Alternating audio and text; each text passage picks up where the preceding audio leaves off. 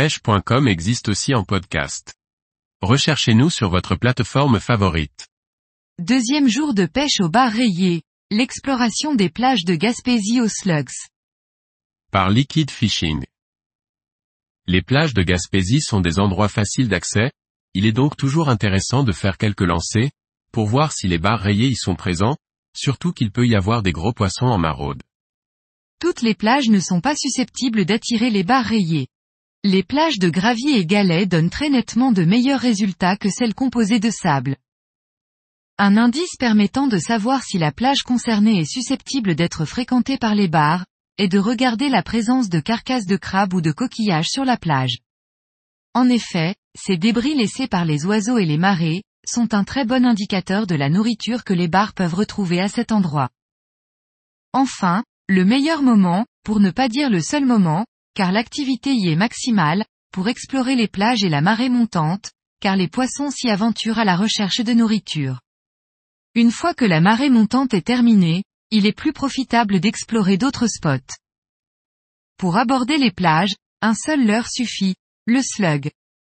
Ce leurre très simple est tout simplement parfaitement adapté à la pêche en faible profondeur. Il suffit de le monter sur une tête plombée de grammage moyen, entre 10 et 30 grammes suivant la taille du leurre utilisé, et c'est tout. Concernant l'animation, une récupération continue, canne basse, avec quelques coups de sion pour donner davantage de vie au leurre est amplement suffisant. Ceci permet d'avancer le long des plages, tout en prospectant rapidement.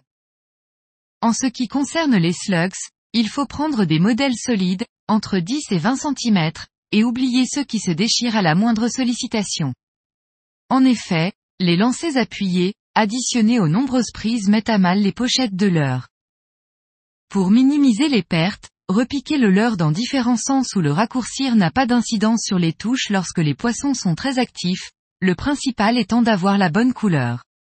De ce fait, il convient d'emmener plusieurs choix de couleurs, comme blanc, dos vert, dos bleu, orange et rose. J'ai une affection particulière pour le Slug Go, de Lunker City, qui est solide, et nage tout seul grâce aux encoches dans son corps. Je peux aussi citer le Crazy Sand EL de Fish, qui est bien adapté pour ce type de prospection. Pour cette seconde journée en Gaspésie, le moment durant lequel j'ai capturé beaucoup de poissons était au cours de la marée montante, sur une plage. J'ai ensuite prospecté des spots différents, sans résultat.